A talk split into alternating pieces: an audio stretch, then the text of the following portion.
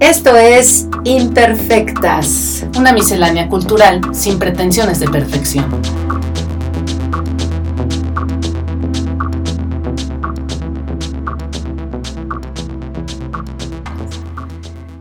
Bueno, pues enos aquí en nuestro tercer capítulo de este proyecto de podcast. ¿Cómo estás, Adriana? Hola, María Paz. Eh, antes que nada, queremos agradecer todos los comentarios que nos han llegado a raíz del primer y el segundo capítulo. Estamos a punto de escribirle a David Matsukeli para que nos mande parte de las regalías de sus eh, ediciones en español, porque muchos nos han preguntado sobre él. Y pues también, en general, muchas muestras de cariño, ¿verdad? De comentarios eh, que les han gustado muchísimo, ambos eh, capítulos y bueno, pues nos alegra muchísimo eh, que estén pues tan presentes y eh, nuestras redes son arroba imperfectas en Twitter y en Instagram. Así es. tenemos, como ustedes ya saben, una especie de patrocinador que es... Buen Tono Café. Claro. Y Chris Berle, quien nos da eh, las cortinillas de nuestros programas, eh, que ya quedaron como una especie de firma del... Eh, aunque ahora estamos escuchando, quizás de fondo, algo que tiene que ver con el tema de hoy, que es...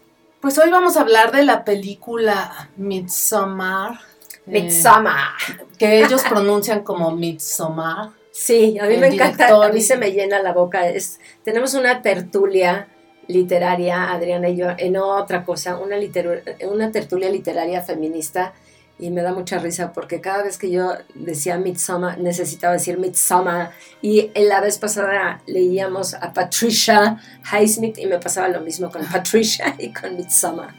Entonces hoy vamos a hablar de Midsummer, la película, la segunda película de Ari Aster, un cineasta neoyorquino que aunque ha viajado, bueno, creció en diferentes partes del mundo, se formó en Arizona, en la Universidad de Arizona pero él se, se considera todo un neoyorquino porque ahí creció sus primeros años y después ahora es donde vive y donde ha trabajado más. Y bueno, eh, Midsommar está en Amazon, es del 2018. También está en Cuevana, perdón, también está en un 2, 3 movies, digo yo por ahí lo vi, no lo vi en Amazon. Por... Seguramente muchos ya lo vieron porque es una película que como sea y con todo este extraño año, eh, pues salió, pero no sé exactamente cuándo fue estrenada en México. Nosotros lo vimos directamente a través del poder de Internet, ¿no? Así es. Y entonces, bueno, vamos a hablar de esta película que creo que un gran primer tema sería, eh, pues, ¿quién es este director? ¿De dónde salió y qué ha hecho? ¿O por qué alguien haría una película así? Y es que eh, una de las cosas que se, si recuerdan, que les comentamos en el primer capítulo es que, pues, gran parte de las cosas que elegimos para hablar de ellas tienen que ver con nuestras propias obsesiones y fue algo chistoso porque en, e, en esta cuestión tú fuiste quien me dijo ve la película y la verdad es que no es que a mí me haya gustado y eso es lo que también hemos discutido, o sea, sin embargo, me parece que es una película que arroja una serie de datos interesantes eh, que reflejan pues una serie de cuestiones muy, digamos, actuales. Y pues de eso más que nada queremos hablar, ¿no? Yo creo que llama mucho la atención en el punto del género, de qué género es esta película, porque eh, Ari Aster está considerado como un director de terror por su primera película, Hereditary, que también está en Amazon Prime y que yo tengo que decir que no pude pasar de la primera media hora de lo horrible que me pareció lo que sucedía en la pantalla. Yo soy pésima para las películas de terror, pero yo sí la vi, aguanté y la verdad me gustó más Hereditary que Midsommar, sobre todo por el casting. Es que bueno, tener a Tony Collette, a Gabriel Byrne juntos, eh, Tony Collette hace un papel espectacular. Alex Wolf, que es el hijo, bueno, en general, Undoubted, Millie Shapiro, todos ellos son buenísimos. Y a mí lo que me parece también de esta, de, de, Midsommar, es que sinceramente no me parece tampoco una gran eh, performance del... O sea, es el combo, ¿no? Es el conjunto lo que, lo que es interesante de analizar, no necesariamente... Pues es que, por ejemplo, la primera vez que yo la vi, nunca me hubiera imaginado que podía ser considerada una película de terror. Y luego, eh, o sea, creo que la sensación con la que una se queda después de verla es qué película tan extraña. Pero luego sucedió esto que platicándola, nos habíamos quedado con cosas en el imaginario muy claras, ¿no? Como que te dije vamos a hacernos nuestras coronas de flores o que si el oso.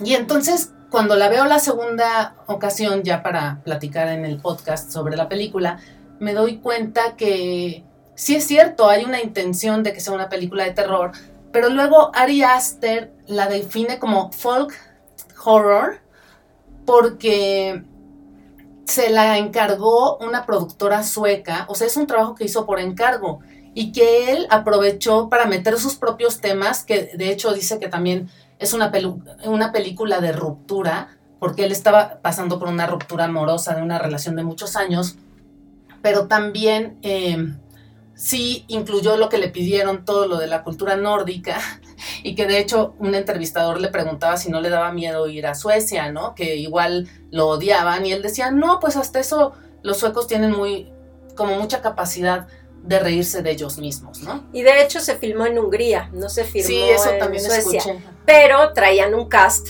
que evidentemente hablaba en sueco, entonces bueno, también parte de las complicaciones de la película era que se hablaba en inglés, en sueco y en húngaro, ¿no? Pero qué interesante esto que dices porque me parece que vimos distintas entrevistas a Ari Aster.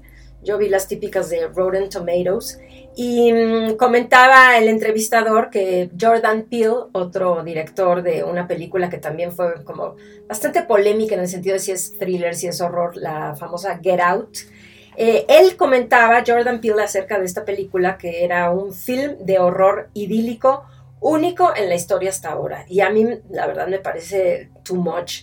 Y Ari Aster, si, tú, si en la entrevista que tú escuchaste decía eso, lo que es interesante aquí es que él insistía en que no se trata de una película de horror ni de arte, para él era una dark comedy. Sí, él, él la define como una comedia negra también.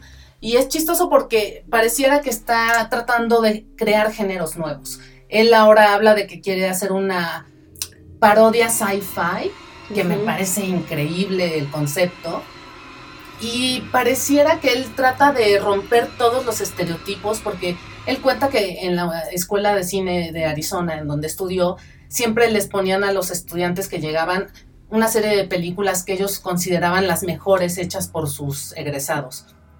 Y que él decidió hacer Hereditary justamente como para romper o transgredir o provocar a esos eh, estándares que tenían en la escuela y que ahí es cuando logra hacer algo súper original, muy, muy él, ¿no? Es como Tarantino, ya es como un género en él mismo. Pero algo que decíamos antes de empezar a grabar el podcast es que, ¿qué tal el personaje de Ari Aster? O sea, ah, bueno, él es un raro, ajá, y yo no lo vi. Un freak total. Pero se traba muchísimo, tiene una, de verdad, clara tartamudez, timidez, nervios. Eh, yo sí lo vi porque lo vi en YouTube eh, entrevistado con él junto con los dos personajes principales que hacen los papeles de Christian y Denny, que son Jack Raynor y Florence Pugh, la que sale en Mujercitas. Jack Raynor, la verdad es que no lo ubicaba, pero sale así de estas eh, blockbusters en Transformers. Y estaban ellos dos y ellos como que trataban de ayudarle a él a que saliera de su marasmo, ¿no? Porque sí se ve que es un tipo como bastante taciturno, replegado, y yo siento que de alguna manera las películas son como unos rayos X a su personalidad y me recordó también mucho cuando conocí a Todd Solons, que es un freak, y las películas de Todd Solons son eso. O que, que, bueno, ¿qué me dices de Wes Anderson? Que es como, ¿no? o sea, la personalidad hecha, o sea, una película de ellos hecha un personaje, ¿no? Que, que, también queremos dedicar un capítulo del podcast a las películas de Wes Anderson. Pero bueno, lo mismo si pensáramos en Kubrick, si pensáramos en Polanski y en estos personajes tan, tan, estos directores como tan peculiares, con un cine bastante definido, que en el caso de eh, Ari Aster, con todo y que lleva dos, sí hay muchas cosas como muy recurrentes de las que iremos hablando, ¿no? Sí, de hecho él se declara fan de Polanski, de Bergman, de los hermanos Cohen, em, y, y, creo que está muy clara. Yo veía, por ejemplo, mucho Kubrick, la primera cámara, cuando nos meten como ya al bosque de Jarga. No sé si recuerdas, la cámara da una vuelta en 180 grados y nos quedamos de cabeza viendo cómo va entrando el auto en la carretera al bosque, así a lo más profundo de lo que se están metiendo y que no, no sabemos lo que va a pasar. Pero bueno. Y en Hereditary es un poco lo mismo. En Hereditary, o sea, es como te suena de pronto tanto el resplandor por la, la, manera en cómo se va transformando Tony Colette, las obsesiones de Tony Colette. Digo, de esas vamos a ir hablando poquito a poco porque sí hay cosas que son muy recurrentes en ambos. Digo, son las únicas películas que hasta ahora ha hecho, pero se trata de un director de cine que empezó en el 18, en 2018 y ahora en 2019 y que seguramente ya está preparando una nueva película, ¿no?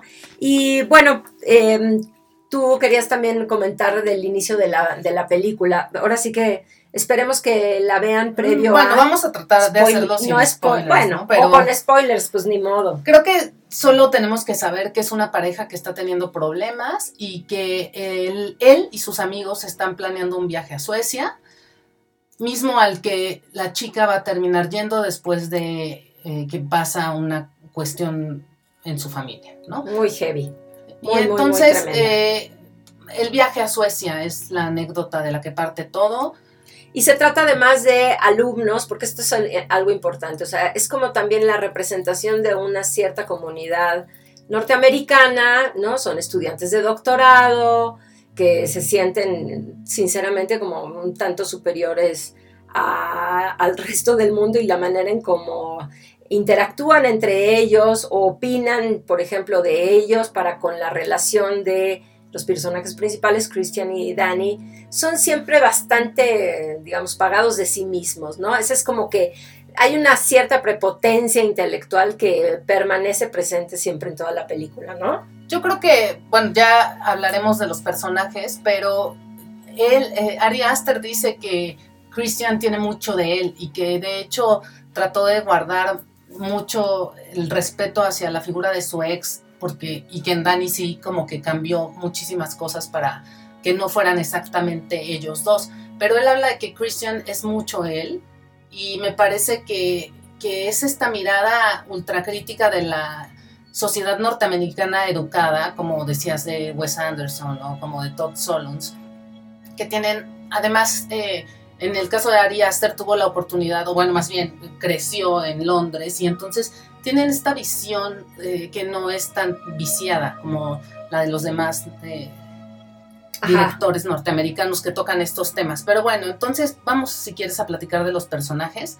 Eh, Christian es el antagonista, la protagonista es Dani, una chica eh, menudita, rubia, que... Ni tan menudita, ¿no? Yo digo que un poco rellenita. No, pero sí Es chaparrita, pero es rellenita. Pero bueno, da igual. Y Christian, que es un estudiante posgrado que pareciera que no ha salido de la prepa y que no se puede soltar de su grupo de tres amigos, que además uno de ellos es así, el Airhead, Beavis and Butthead más tremendo, ¿no?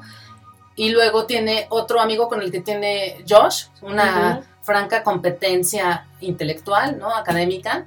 Y después está eh, Pele, que es un estudiante sueco, que es el que los invita a hacer este viaje, que se trata de ir a un festival del inicio del verano en su pueblo natal, Jarga, y que les cuenta que es un acontecimiento de cada 90 años. El número 9 está presente eh, a lo largo de toda la película. Son nueve días de viaje, bueno, nueve días de ceremonia, 90, cada 90 años y luego al final también son nueve eh, personas las que son, es que no quiero, bueno, ya, es que son sacrificadas en el rito, ¿no? Este, pero bueno, y entonces esos son los personajes principales. Y Dani y Christian están teniendo problemas y vemos a los amigos, sobre todo a este que no ni siquiera me puedo acordar cómo se llama, el más tonto de todos, diciéndole, déjala, eh, te podrías estar tirando a tantas suecas este verano, no sé qué. Sí, es Mark, ¿no? Mark, sí, Porque es puede Mark ser. y Josh, sí. No, y empieza desde antes. ¿Te acuerdas que en la pizzería le dice, "Vi- ¿qué no viste cómo te vio la mesera? Podrías Ajá. estarle embarazando en este momento. Ah, pero qué los tal, es súper misógino exacto, los comentarios, pero, pero de todos, cuando llegan, cuando están llegando a Suecia y ven, bueno, pues estas típicas suecas, dicen, wow, ¿no? ¿Por qué en ¿De este lugar? Ajá. Y Pele dice, pues es que los vikingos se trajeron a las mo- mejores mujeres, pero suena como el rapto de las Sabinas, ¿no? Como haberlas traído de rehenes para hacer una super raza, ¿no? Pero bueno, vamos a hacer una pequeña pausa y regresamos.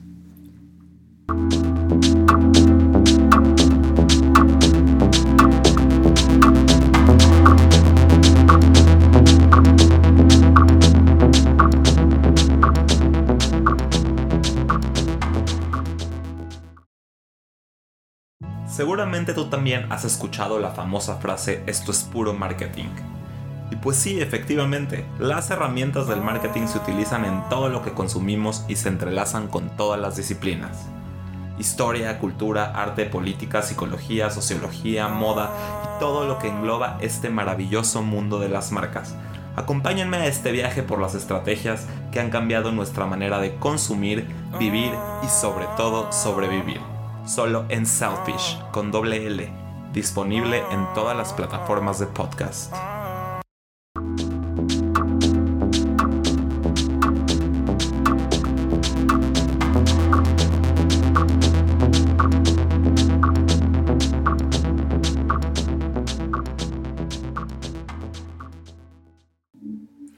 Estamos de nuevo de regreso. Hoy platicamos sobre la película Midsommar, hecha en 2019 con Ari Aster. Y estábamos justo comentando los personajes, ¿no? Y cómo es que se estaban haciendo esta serie de tensiones con ellos. Pero bueno, más allá de los personajes que vamos a seguir hablando, creo que lo que nos interesaba también a Adriana y a mí es que se trata como una especie, digamos, de producto cultural que refleja eh, en gran parte lo que Occidente piensa de todo aquello que no es. No, sobre todo los norteamericanos, ¿no? Exacto, o sea, y, y, y, a- y ahora estamos hablando de Suecia, o sea, no estamos hablando De ni de los claro. inuits ni de los neozelandeses, o sea, y aún así, lo que a mí me parece interesante es esta continua recurrencia a hablar de una película que supuestamente es de arte, a mí en absoluto me lo parece.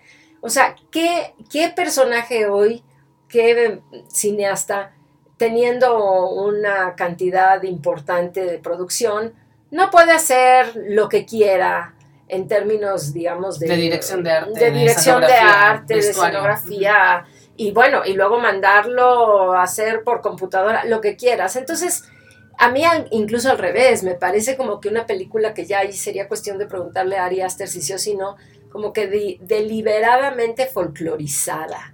Sí, ¿no? bueno, En- de hecho, en- excesivamente, creo yo. de hecho creo que a eso viene el comentario que hace de, pues, por suerte los suecos son muy dados a reírse de ellos mismos porque sí puede ser tomado como una falta de respeto a una cultura. ¿Por qué? Por el estereotipo tan general, ¿no? Este, hay como una cosa muy superficial de la lectura de lo que es una cultura nórdica. Incluso digo, yo no sé exactamente cómo son los trajes típicos nórdicos, pero a lo mejor puso algo que se parece más a lo de eh, Finlandia que a lo sueco, ¿no? No sé, no creo que se haya aclarado tanto. O a lo mejor sí, pero también como esta cuestión de ponerlos como de tal barbarie, ¿no? De ser capaces de, de, de que a lo mejor en Suecia sí existe un lugar en el que pasan estas cosas.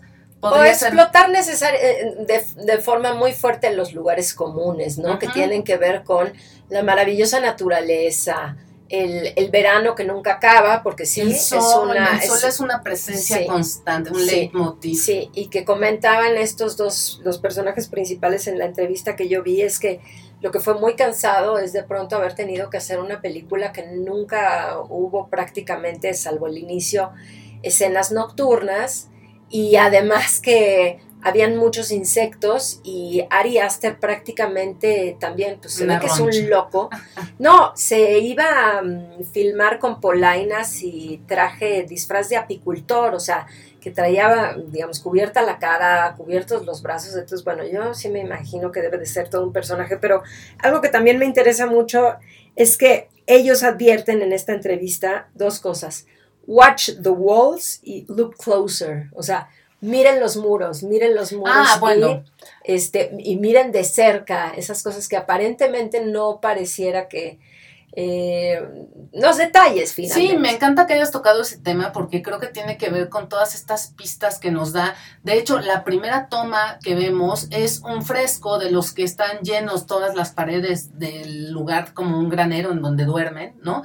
Que, que lo tienen decorado tan exquisitamente que casi parece un templo.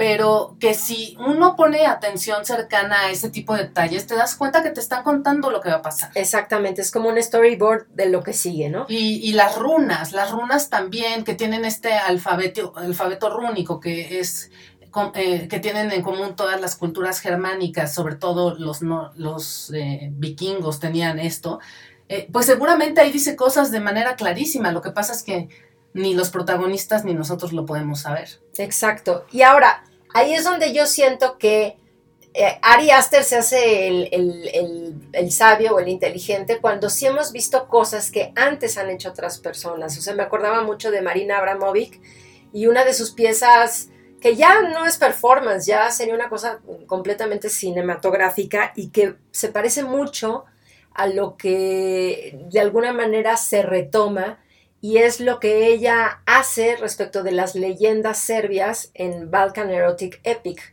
¿no? en la épica balcánica erótica, en donde efectivamente estamos viendo toda esta serie de hechizos, recetas, ¿no? Porque van a ver a lo largo de la película, quienes no lo han visto, pues cómo hay ciertos encantos a partir de echar tal o cual cosa, además de también una cosa que decíamos eh, Adriana y yo y que sentimos que, perdón que lo digamos desde ahorita, pero es que el argumento no es sostenible aún bajo la influencia de, todas las drogas alucinógenos y que se supone que psicotrópicos. están, ajá. Eso también cae un poco gordo, al menos a mí me parece que además lo vi también en Hereditary, es como una visión muy mojigata sobre las drogas de la cultura norteamericana, o bueno, en este caso del director, porque siempre eh, es como regla del cine de terror, ¿no? La pareja que tenga relaciones sexuales va a ser la que, a la que maten. Y aquí pareciera que el que consuma drogas lo va a sufrir a la décima potencia. Pero incluso, y además, como acabas de decir, ¿no? El BBC Bothead de la película, que es el más atascado, es el que piensa que se va a ir como una especie, digamos, de rave de nueve días. eh, lo único que quiere es drogarse ya. Sí. Y bueno, es de las primeras víctimas, ¿no?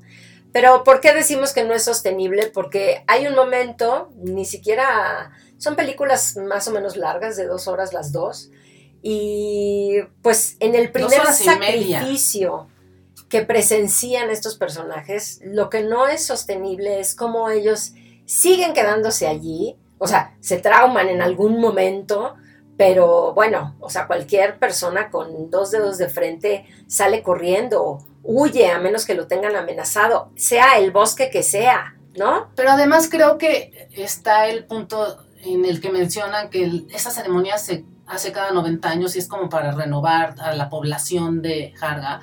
Y entonces el rito no solo incluye sacrificar a los más viejos, sino también engendrar a gente nueva. Y como cada 90 años es demasiado tiempo, se les acabaría la gente. Porque si hablan de que hay, para evitar el incesto o como para que la gente no salga deforme, como si su ser eh, supremo o su, Sí.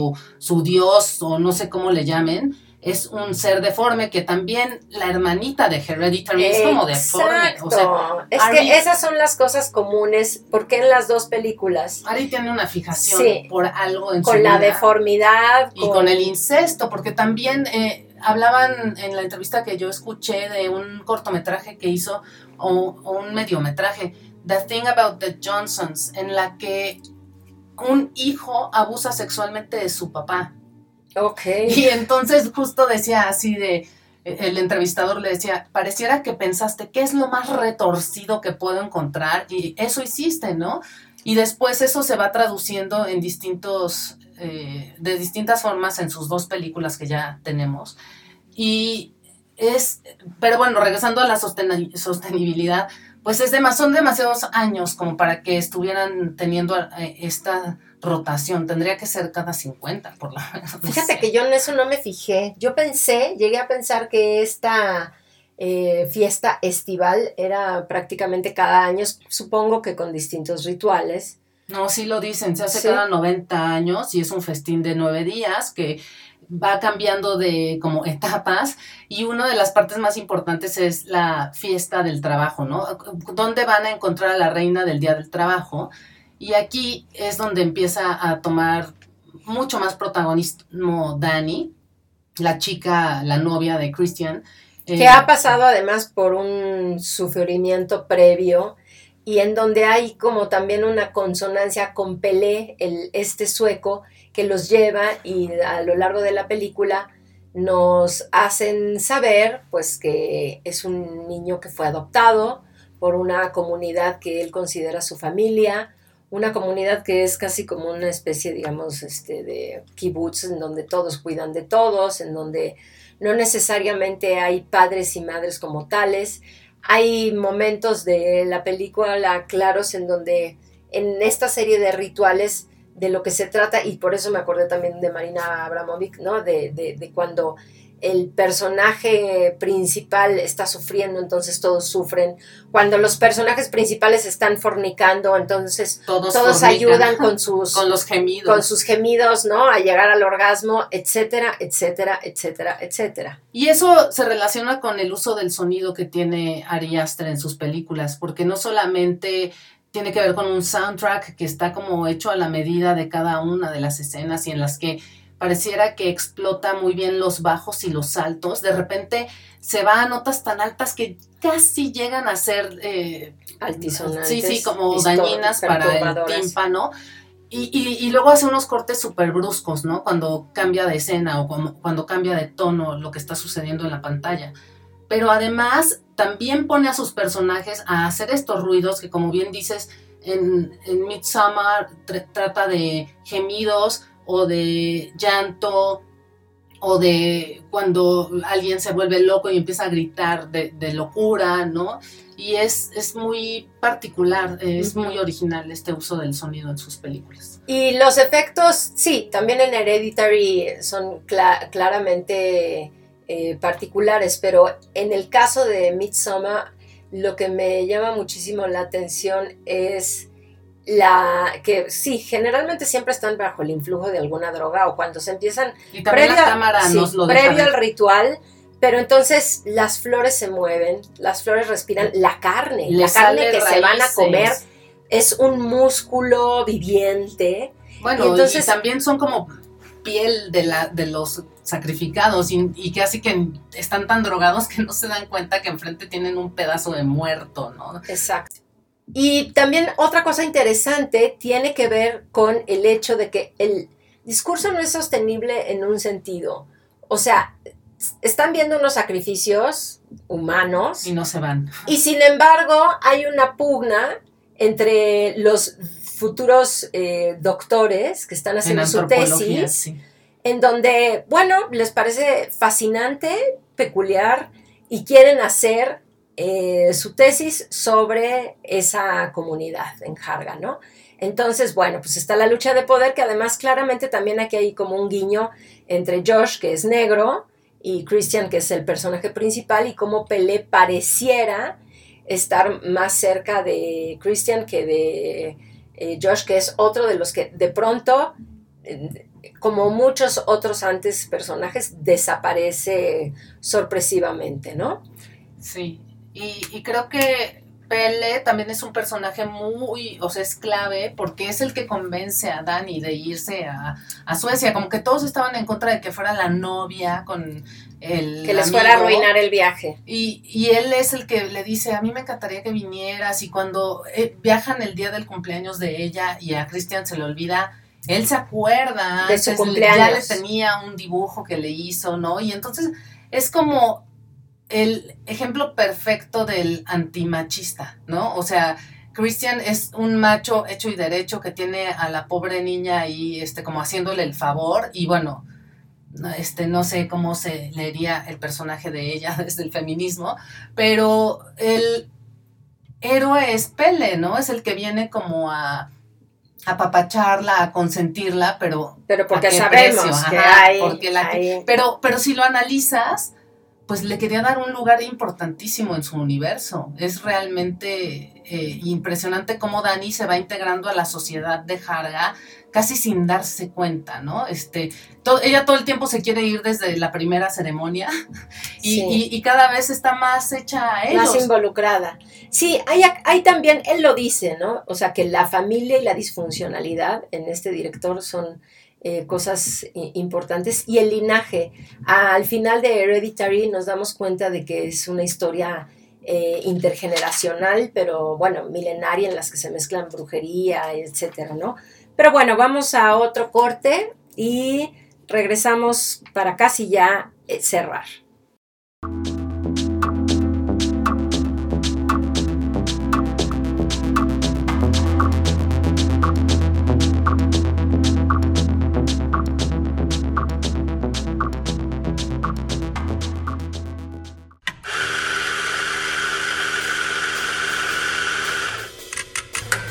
Expreso doble tortado, americano, latte, cappuccino, black white, cold brew. Todas nuestras bebidas están preparadas en el tiempo exacto, con la dosis perfecta, el molido justo y el beneficio agregado del cariño para lograr el efecto buen tono. Buen tono café. Todo está bien. Avenida Universidad 1887, local 5, Oxtopulco, Coyoacán. Búscanos en Facebook, Twitter e Instagram como arroba Buen Tono Café. Ven por un café a buen tono. Café Cantante.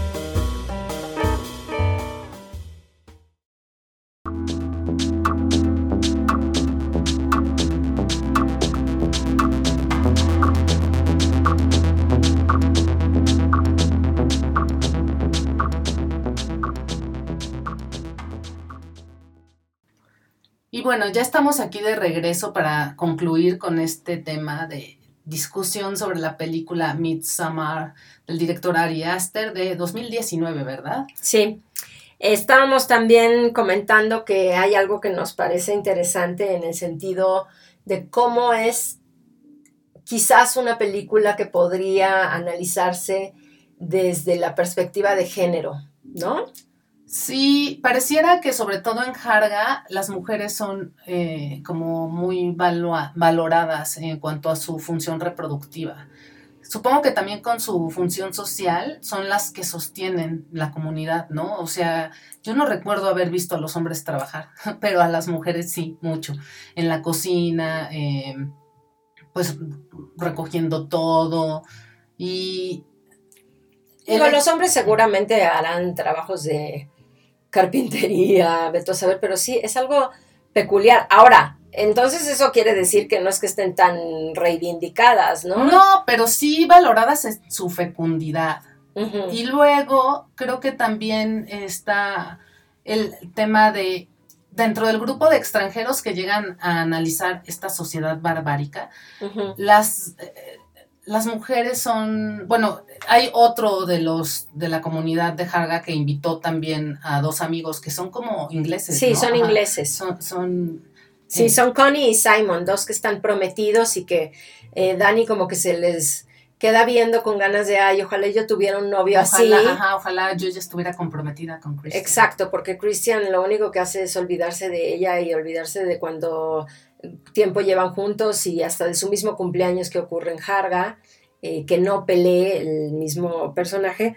Pero pues como que todo llega, digamos, al, al, punto climático que a mí me parecería que es esta danza de las mujeres, ¿no?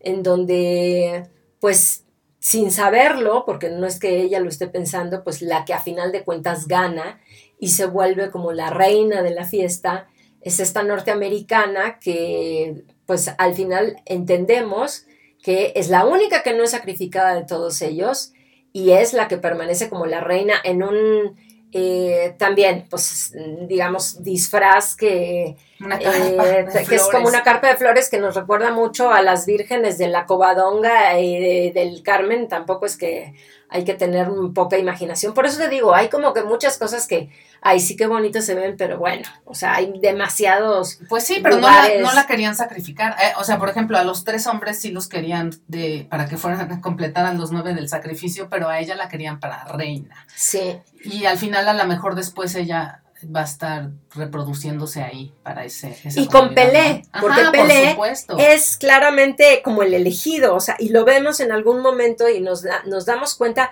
o sea, Cristian es un semental que acaba siendo para otra, eh, lo vemos claramente en el color de la bebida que tiene él Ajá. cuando comen todos en comunidad y el de él es distinto y aunque no lo quiere tomar, acaba por tomarlo, se empieza a super mal viajar y bueno, pues luego pasa el mal trance y luego acaba cogiéndose a una de las Que además también es pelirroja, como él. Este, él es pelirrojo, de hecho me recuerda mucho al príncipe Harry. Ay, ¿no? es Harry es más guapo. Híjole, a mí los dos me parecieron como Sí. del estilo, no, no son mi tipo. Pero Ajá. Este, y la chica con la que se va a reproducir o a la que va a preñar es también pelirroja. Y Sí. pareciera que hubiera ahí también. Como las una brujas de cuestión- Salem, como una cuestión Sí, de como- los elegidos. Ajá, y como de identidad a partir de una característica similar, que también de hecho Yorgos Lantimos plantea ese tema en su película. No me acuerdo La- si en la la de The última. Lobster. No, no, Este, el- la del hotel este en la que. The Lobster. Ajá, sí. The Lobster. Este, ahí hablan de que tienes que tener como algo en común con la persona con la que te vas a enamorar. Entonces puede ser que ambos sean miopes o puede ser que ambos este, tengan, eh, que sean pelirrojos o que ambos tengan una deformidad en una mano, ¿no? Este, Sí. estas características físicas para unir a los personajes, porque también Dani es rubia casi escandinava.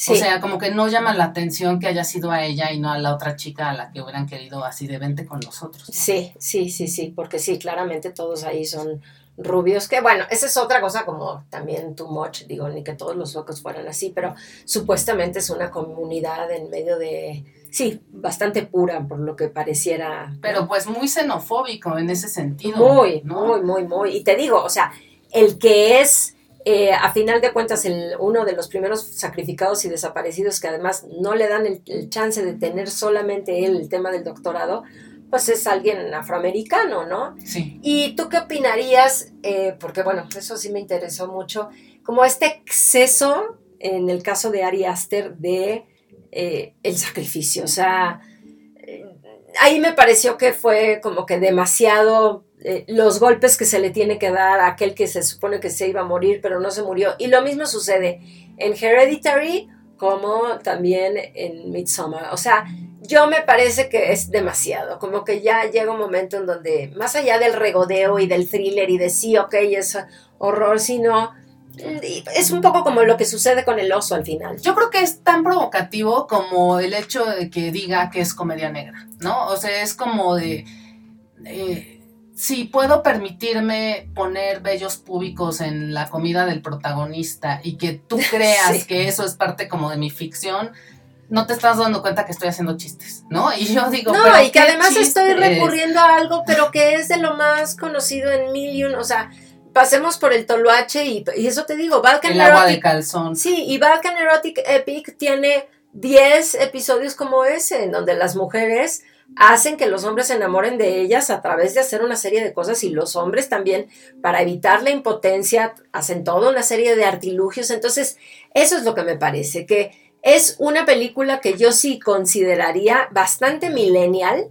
¿no? Como para que sorprendiera a un chavito así como de wow, pero que, o sea, si le mueves tantito, está llena de lugares comunes. Digo, se la van a pasar bien, pero tampoco me parece que sea la película grandiosa que dice Jordan Peele o digo, Yo creo que sí hay que verla porque es un género nuevo y es en lo que están los directores no joven, jóvenes, ¿no? O sea, millennials. Este chico tiene 34 años, es súper joven y ya tiene dos películas de las que todo el mundo está hablando y en ese sentido creo que vale la pena hablar. Y bueno, yo tengo un dato nerd, pensé que no traía, pero sí lo encontré. yeah, Y es que pues él es fan de las comedias románticas y que su comedia romántica es Defending Your Defending Your Life de Albert Brooks, no sé. Ah, no la he visto. Y este, No me pero, suena. pero pues sí, porque también esta película, como decíamos al inicio, es una película de ruptura, es una película de pareja. Pero Y- me late que ya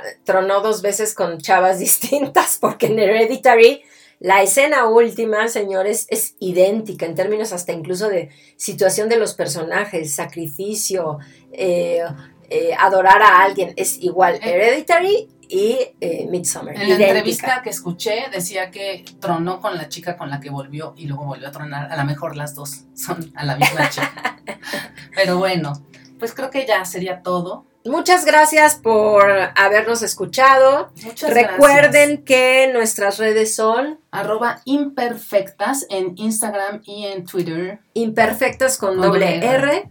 Por favor, no dejen de sugerirnos mm, desde posibles temas de los que hablar. Nos encantaría conocer sus comentarios o sus opiniones. en las redes sociales. Exactamente, respecto de este capítulo o de los anteriores. Saludos a mi hija Ana que me pidió que Ana. le dijera, híjole, luego va a tener que escuchar todo, pero lo bueno es que lo dije hasta el final porque esta película no Además, es apta para un exactamente, no es para público niños. infantil. Gracias. Gracias, nos vemos pronto.